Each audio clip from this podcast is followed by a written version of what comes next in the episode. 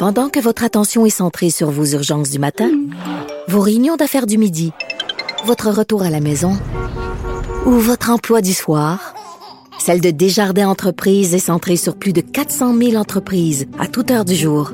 Grâce à notre connaissance des secteurs d'activité et à notre accompagnement spécialisé, nous aidons les entrepreneurs à relever chaque défi pour qu'ils puissent rester centrés sur ce qui compte, le développement de leur entreprise. Ben oui, on le sait. Martineau, ça n'a pas de bon sens comme il est bon. Vous écoutez. Cube Radio. Alors moi, je suis comme vous à la maison, je comprends plus rien. Je comprends plus rien, puis euh, quand je comprends plus rien, mon réflexe c'est de me tourner vers des experts en disant, ben eux autres vont peut-être m'éclairer un peu. Alors aujourd'hui, je reçois mon ami Jacques Lapierre, je dis mon ami parce que tous les experts qui prennent le temps euh, de me parler, de m'expliquer les choses, je les considère comme des amis. Donc Jacques Lapierre, virologue à la retraite. Bonjour, Monsieur Lapierre. Bonjour, mon ami. Ça fait des semaines, Monsieur Lapierre, qu'on nous dit euh, allez chercher votre troisième dose. C'est important parce que rien que deux doses, c'est quasiment comme si vous étiez pas vacciné, alors qu'avec trois doses, vous êtes protégé à, je sais pas, 70% etc. Là, l'Organisation mondiale de la santé, c'est pas des ozos, là, c'est pas des, des, des, tweets finis qui nous disent bah, troisième dose, c'est pas vraiment nécessaire, ça sert à rien. Je suis toute fourrée, je comprends plus rien, Monsieur Lapierre, expliquez-moi. ben, la troisième dose, en fait, c'est comme vous disiez, là, ça, ça prend un système immunitaire qui a baissé, qui est rendu à peu près 30-35% puis ça, ça leur monte à 75% Donc, ça vaut la peine. Euh, je comprends pas pourquoi le l'OMS dit des choses comme ça. Euh, c'est sûr que l'OMS actuellement, son but principal serait de faire vacciner le plus de monde possible sur la planète, ce qui est un, ce qui est quelque chose de très très louable, parce que je pense mhm. que tant, tant qu'il y a plein de monde qui ne seront pas vaccinés, le, le, danger euh, demeure. Donc, euh, je pense que pour eux autres, c'est plutôt de donner la troisième dose à des gens qui sont euh, dans des pays riches, ben on donne des doses à des pays pauvres. Mais, mais on dit, ils disent, on peut pas gérer tout le temps avec une troisième dose, puis une quatrième dose, puis une cinquième dose, parce que le vaccin, si je comprends bien là, ce que dit euh, l'OMS, le vaccin a été fait surtout contre le Delta. Là, ça prend un vaccin qui est fait pour le Micron. Euh, c'est une autre ball game. Donc, ce vaccin-là, j'imagine, va être prêt dans quelques temps, dans quelques mois. Ça veut-tu dire que les, les, gens qui sont pas vaccinés, il faut qu'ils attendent le prochain vaccin? Je pense, je pense qu'actuellement, notre rôle, c'est d'aller chercher la troisième dose le plus vite possible. Mais je suis d'accord aussi qu'il ne faut pas aller la quatrième, cinquième dose, etc. parce que si, si on est obligé d'aller quatrième, cinquième dose, ça veut dire que le vaccin est pas très efficace pour euh, les, variants qui circulent. Donc, à ce moment-là, effectivement, ce qu'il faudrait, c'est qu'il y ait des, des, des vaccins qui seraient adaptés aux nouveaux variants. Euh, là, ils disent que Pfizer dit qu'ils sont en train de regarder pour faire un vaccin euh, au micron. Sauf que d'ici à ce qu'il soit vrai, au micron, il va avoir fait son chemin, puis ça, ça va être pas mal fini. donc, euh, ah oui. donc, le, vaccin, ce vaccin-là euh, risque d'arriver trop tard?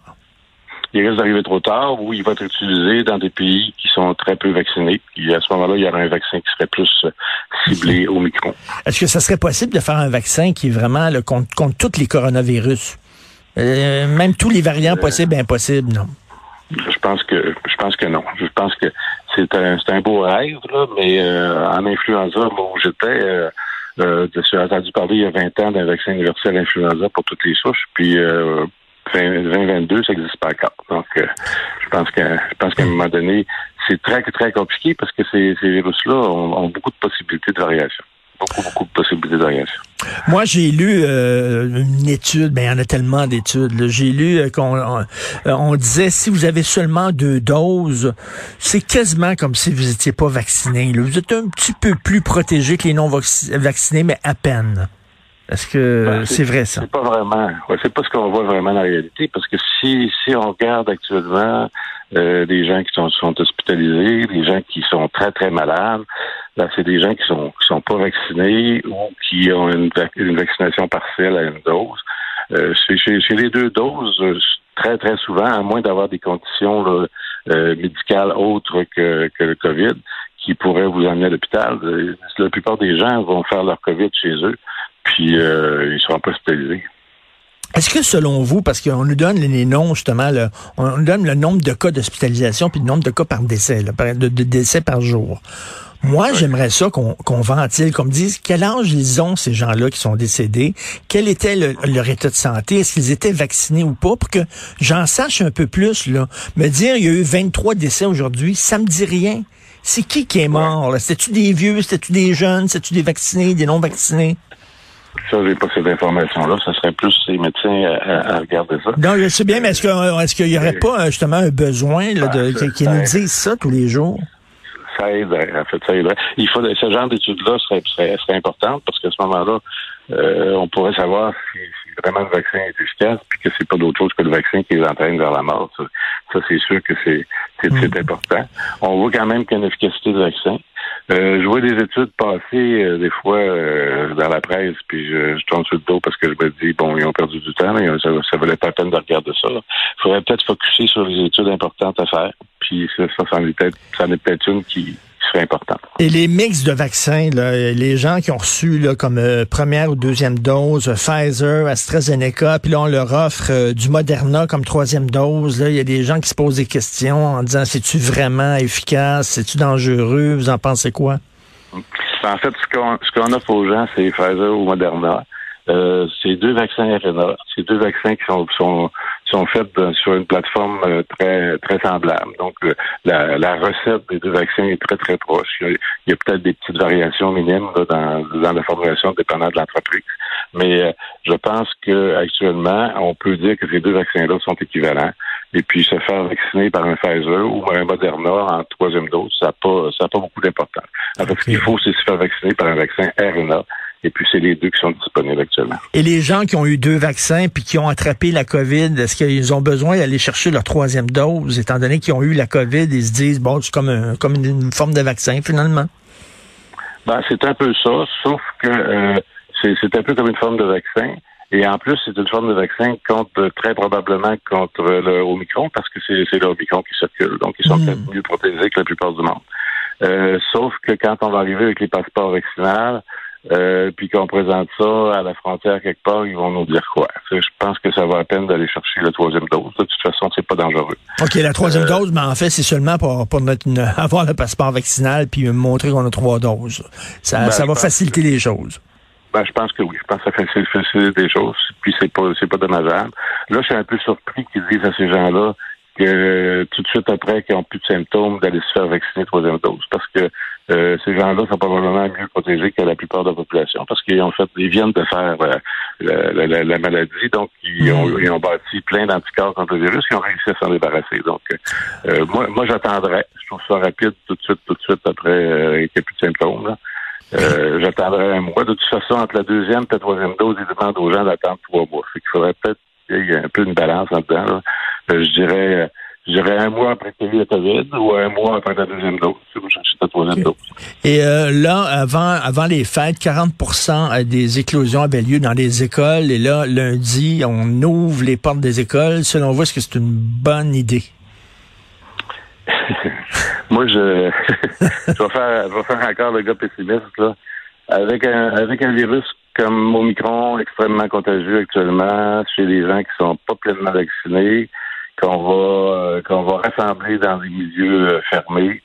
Je suis convaincu qu'il va y avoir des éclosions partout. Ben, ça, va arriver, ça, va arriver assez rapidement. C'est impossible qu'il n'y ait pas d'éclosion.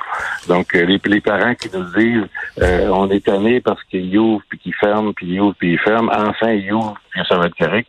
Je pense que ça va faire ouvrir puis fermer ben, encore la même C'est sûr. Le devoir là dit que dans 58 écoles primaires, le taux de vaccination était moins de 30 M. Lapierre, c'est certain qu'on va vous fermer dans quelques semaines? C'est sûr qu'on s'en va vers là. Puis là, ben, c'est sûr que vous allez la semaine prochaine ou dans l'autre semaine, vous allez attendre plein de gens, c'est de la ventilation, c'est de la faute de la ventilation, ils n'ont pas fait le job.